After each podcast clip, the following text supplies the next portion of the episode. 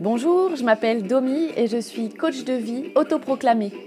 J'ai découvert que dans ma vie, je n'avais besoin que d'un outil pour coacher ma vie. Il s'agit de l'envie. J'ai eu envie de créer un podcast pour vous prouver que quand on a envie, on est en vie. Alors le voici.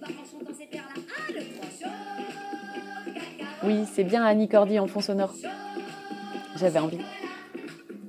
Vous écoutez l'épisode 84 du podcast En vie avec 3 i comme dans i. Cet épisode s'appelle Ma liberté de penser de Florent Pagny. Dans cet épisode, je remets en cause la notion même de liberté. Enfin, c'est pas vraiment moi, c'est plutôt Spinoza ou ce que j'en ai compris. Et dans un autre temps, j'en profite pour vous réexpliquer le modèle de Brooke qui permet de nous représenter où se situe exactement notre liberté de penser.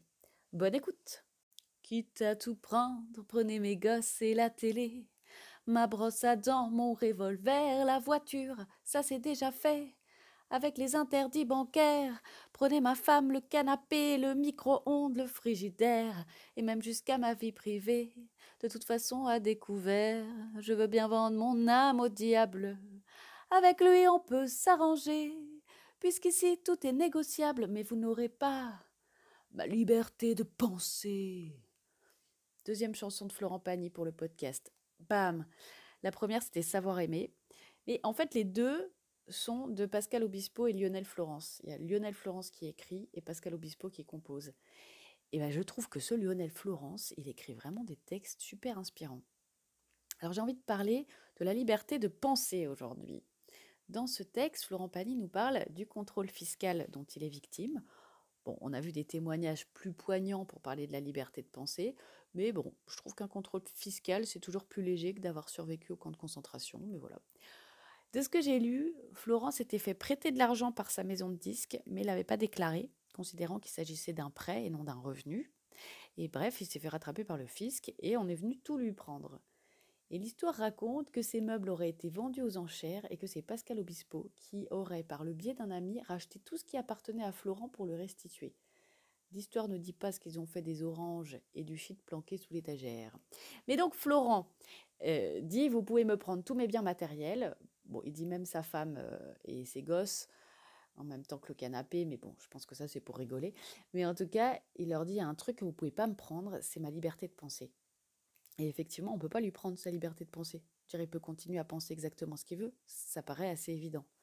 Et bah, c'est pas si évident que ça. Parce que j'ai fait ma petite enquête sur la liberté de penser, bah, c'est beaucoup plus complexe que ce que je pensais. Moi, je me disais, bah oui, même dans la pire dictature, on peut t'obliger à dire des trucs, vivre des trucs, mais ce qui se passe dans ta tête, c'est toujours toi qui choisis. C'est une liberté par nature, puisque c'est intérieur. Personne n'a accès à ton intérieur à part toi. Mais après, j'ai pensé au livre 1984 euh, de George Orwell, qu'on a tous lu à un moment au lycée. Et j'ai réalisé avec ce livre qu'en fait, si, on peut avoir aussi ta liberté de penser en touchant à ce que tu apprends, on peut orienter ta pensée en limitant ton langage, en limitant ton accès à la culture, à l'information. Donc finalement, c'est important de défendre cette liberté de pensée.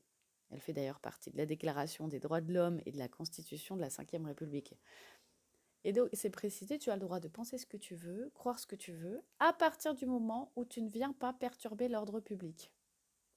Alors, quand est-ce que ta liberté vient perturber l'ordre public? Ça, c'est plus subjectif. Ta liberté de penser, elle peut troubler l'ordre public que quand elle est exprimée. Je veux dire, tu peux penser ce que tu veux dans ton coin, tant que tu n'agis pas, ça dérange personne. Donc la liberté de penser, elle est étroitement liée à la liberté d'expression. Donc bref, ce sujet de la liberté de penser, bah, il est quand même assez complexe philosophiquement parlant. Je suis même tombée sur une autre question que je ne me posais pas, c'est est-ce que quand tu penses un truc faux, tu es libre? Genre, si tu penses que 1 plus 1 égale 3, je veux dire, tu es tout à fait libre de penser que 1 plus 1 égale 3. On ne peut pas t'obliger à penser que 1 plus 1 égale 2. Mais bon, est-ce que c'est être libre que de s'entêter à penser un truc faux? Et ça, ça s'appelle la limite logique à la liberté de penser. Enfin, il y avait plein d'autres choses dans mon enquête. Et bon, je suis pas sûre que Florent Pagny s'imaginait tout ça en disant qu'on n'aura pas sa liberté de penser. Parce qu'on revendique notre liberté de penser, mais est-ce qu'on s'en sert? Est-ce que quand on pense quelque chose, on a conscience qu'on a choisi de penser ce qu'on pense? Quand le fisc me retire tous mes meubles, est-ce que je me sens libre de ce que je pense? Florent dit, vous n'aurez pas ma liberté de penser. Ma liberté de penser que vous êtes des connards, ma liberté de penser que ce que vous faites est injuste. Est-ce que c'est être libre que de penser ça? Est-ce qu'il est possible de penser autre chose dans pareille situation? Et ça, ça me conduit à vous partager ma lecture du moment. Je lis un livre qui s'appelle Être heureux avec Spinoza de Balthazar Thomas. C'est un agrégé de philosophie, je suis tombée par hasard sur ce livre. J'ai toujours pas lu l'éthique de Spinoza, mais c'est vrai que ce philosophe m'intrigue beaucoup. Mais donc je lis toujours des livres euh, qui me le rendent accessible. il y a une notion que je n'avais pas encore saisie chez ce philosophe, c'est sa vision de la liberté. Je ne l'avais pas compris comme ça. Pour moi, la liberté, ce n'est pas absolu parce qu'il y a différentes contraintes qui viennent nous empêcher, en quelque sorte. Mais il y a quelque chose qui existe toujours, c'est d'avoir le choix. Pour moi, c'est la liberté. Mais selon Spinoza, on n'a pas vraiment le choix. Il y a un choix qui s'impose à nous par rapport à qui on est. Et j'ai réalisé que dans nos envies, c'était la même chose. Je me disais que vivre ses envies, c'est la liberté ultime. Mais en fait, avoir des envies, avoir des préférences, le fait qu'on ait des préférences, c'est contraire à la liberté en fait. C'est parce que quelque chose nous plaît plus à nous qu'on va s'orienter dans sa direction. Je ne sais pas si j'exprime très clairement ce que j'ai compris, peut-être parce que je ne l'ai pas encore bien compris, car ce qui se comprend bien s'énonce clairement. Mais en bref, ce qui me convient à moi, ce qui m'attire, ce que je préfère, ce qui me conduit à faire un choix plus qu'un autre, bah, c'est des éléments que je maîtrise pas. C'est quelque chose qui est déjà là en moi. Spinoza dit que le désir est l'essence même de l'homme. Quand je désire, je suis. Je pense donc je suis, disait Descartes. Spinoza dit je désire donc je suis. C'est pour ça que je suis spinoziste d'ailleurs, parce que je crois que ce qui me fait envie, c'est ce que je suis. Et ce que je comprends de ce qu'il veut dire, c'est que quand on a un désir clair, on va aller dans sa direction. Et donc, c'est pas un choix. C'est juste écouter ce qu'on est déjà et le vivre et l'expérimenter. Quand on a l'impression qu'on ne sait pas quoi choisir, en fait, c'est juste qu'on n'a pas un désir clair ou qu'on a des désirs contraires. Du coup, on n'arrive pas à, à s'orienter. On croit que la force la plus importante, c'est notre volonté, alors que la force la plus importante, c'est un désir clair. Dès que notre désir est clair, on n'a plus d'autre choix que de le suivre. Et notre désir, il devient clair quand on a clarifié au maximum toutes les options existantes. Ce qui nous permet de faire un choix, c'est ce que Spinoza appelle notre nécessité. Le choix devient évident, et donc en cela pas libre tel qu'on conçoit la liberté. S'il y a évidence, il n'y a pas vraiment un choix. On n'est pas libre quand on est dans l'indécision, mais on n'est pas libre quand on décide non plus. Quand on est dans l'indécision, c'est qu'aucun choix ne nous pousse à agir, mais quand on a choisi, c'est que le choix nous a poussé à agir. Nous sommes libres quand nous agissons en connaissance de cause. Il s'agit jamais d'un choix volontaire, mais d'un choix nécessaire. Alors moi, ça m'a scotché de, comprendre ça. J'avais jamais vu les choses comme ça. Mais maintenant qu'il le dit, je trouve ça assez logique. Je m'étais posé la question du choix. Qu'est-ce qui fait qu'on va choisir une chose plutôt qu'une autre? Quand je suis mes envies, je suis ce qui bouge en moi, ce qui m'attire. Donc c'est quelque chose qui est déjà là. Donc en quelque sorte, j'ai pas d'autre choix que de le suivre. Et je trouve qu'en fait, ça désacralise carrément la notion de choix. Je ne dois pas trouver le meilleur choix à faire dans l'absolu, mais le meilleur choix à faire selon moi, en fonction de qui je suis. Mon but, c'est pas de faire le meilleur choix dans l'absolu, mais le meilleur choix selon moi. Et comment faire les meilleurs choix pour moi? Bah, En me connaissant davantage. Le fait que mes choix ne soient pas libres est en fait assez détendant. Je me mets moins de pression parce que je ne cherche pas à tout prix à faire un choix libre, mais juste à trouver qui je suis dans mon choix. En choisissant, en fait, je pars à la conquête de ce que je suis déjà. Et donc, si on en croit Spinoza, la réponse, elle est déjà en moi, en fait. Donc, plutôt de voir la liberté comme l'exercice de ma volonté, je peux voir la liberté comme celle de trouver tous les moyens pour exprimer ce que je suis, pour clarifier au maximum et obtenir l'évidence de mon choix.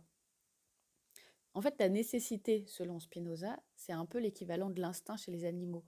Nous, c'est beaucoup plus complexe, il y a beaucoup plus d'éléments qui entrent en jeu, mais tout comme un chat n'a pas d'autre choix que de miauler, nous n'avons pas d'autre choix que d'être ce que nous sommes. Alors si on comprend la liberté de cette manière, si ma liberté consiste à exprimer ce que je suis déjà, qu'en est-il de ma liberté de penser? Est-ce que ma pensée est aussi nécessaire? Est-ce que ma façon de penser, de la même manière que ma prise de décision, n'est pas libre Là-dessus, j'ai envie de faire appel encore une fois au modèle de Brooke dont je vous ai déjà parlé. J'ai envie de vous le faire redécouvrir ici avec la situation de Florent Pagny.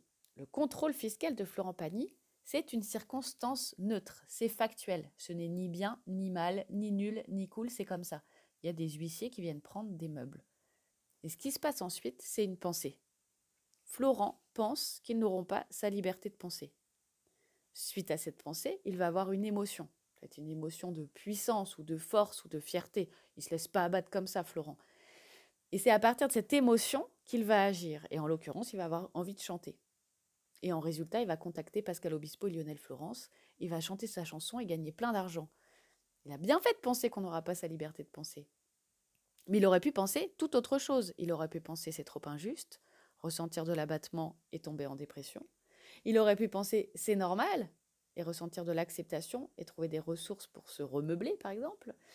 Il aurait pu penser c'est super, notre système fiscal est sacrément au point et ressentir de la reconnaissance pour l'État français. J'imagine que cette pensée-là, il y a très peu de monde pour l'envisager, surtout quand on est en train de vous prendre euh, votre canapé. Et tout ça pour dire que l'événement ne produit pas une pensée particulière. On a parfois l'impression que la pensée est automatique et qu'on ne pourrait pas penser autre chose, mais à chaque instant, on peut choisir de penser exactement ce qu'on veut et générer pour nous l'émotion que l'on veut. Et ce serait donc là que réside la liberté de penser. Tout ce qui m'arrive ne crée pas d'émotion chez moi tant que je n'ai pas interprété ce qui m'arrive.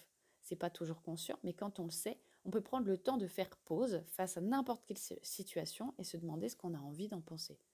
Maintenant, est-ce qu'on utilise souvent cette liberté? Est-ce qu'on se donne le temps de réfléchir à toutes les pensées qu'on pourrait choisir? Et ensuite, comment faire notre choix? C'est là que je, je, pense savoir ce qu'en pense Spinoza. Pour choisir au mieux ce qu'on en pense, il faut choisir ce qui nous est utile à nous, pour persister dans ce qu'on est. Il n'y a pas de bonne réponse, il y a celle qui me semble bonne pour moi.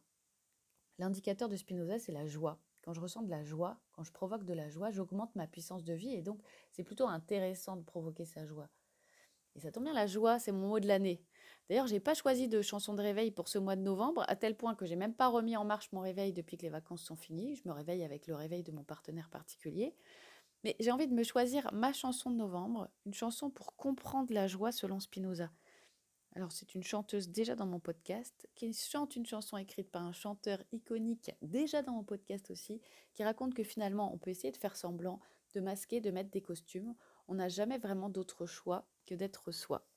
J'attends vos propositions chantées pour cette semaine, beaucoup de propositions. Merci à Lolo et Maman pour leur duo, à Amélie et à Géraldine et sa guitare. Merci pour votre écoute. À jeudi prochain. Quitte à tout prendre, prenez mes gosses et la télé. Ma brosse à dents, mon revolver, la voiture, ça c'est déjà fait.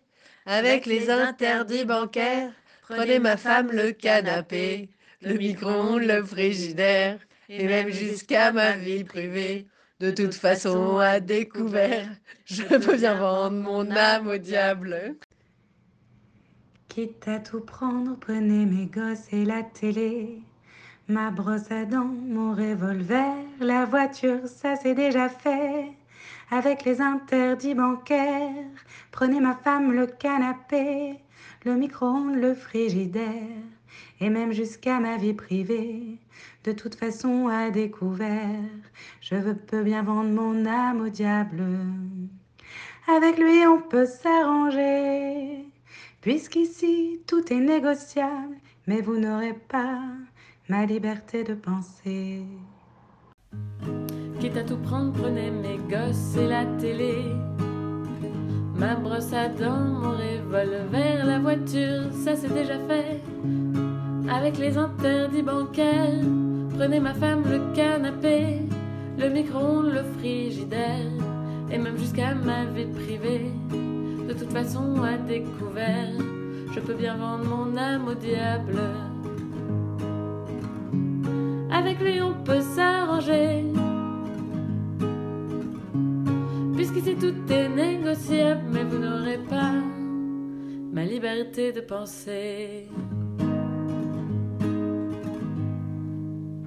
Et en bonus, la première participation de Aude. Bonne écoute. Prenez mon lit, les disques d'or, ma bonne humeur. Les petites cuillères, tout ce qu'à vos yeux a de la valeur, et dont je n'ai plus rien à faire, quitte à tout prendre, n'oubliez pas, le shit planqué sous l'étagère, tout ce qui est beau et compte pour moi, je préfère que ça parte à l'abbé Pierre, je peux donner mon corps à la science. S'il y a quelque chose à prélever, et que ça vous donne bonne conscience, mais vous n'aurez pas ma liberté de penser. Ma liberté de penser.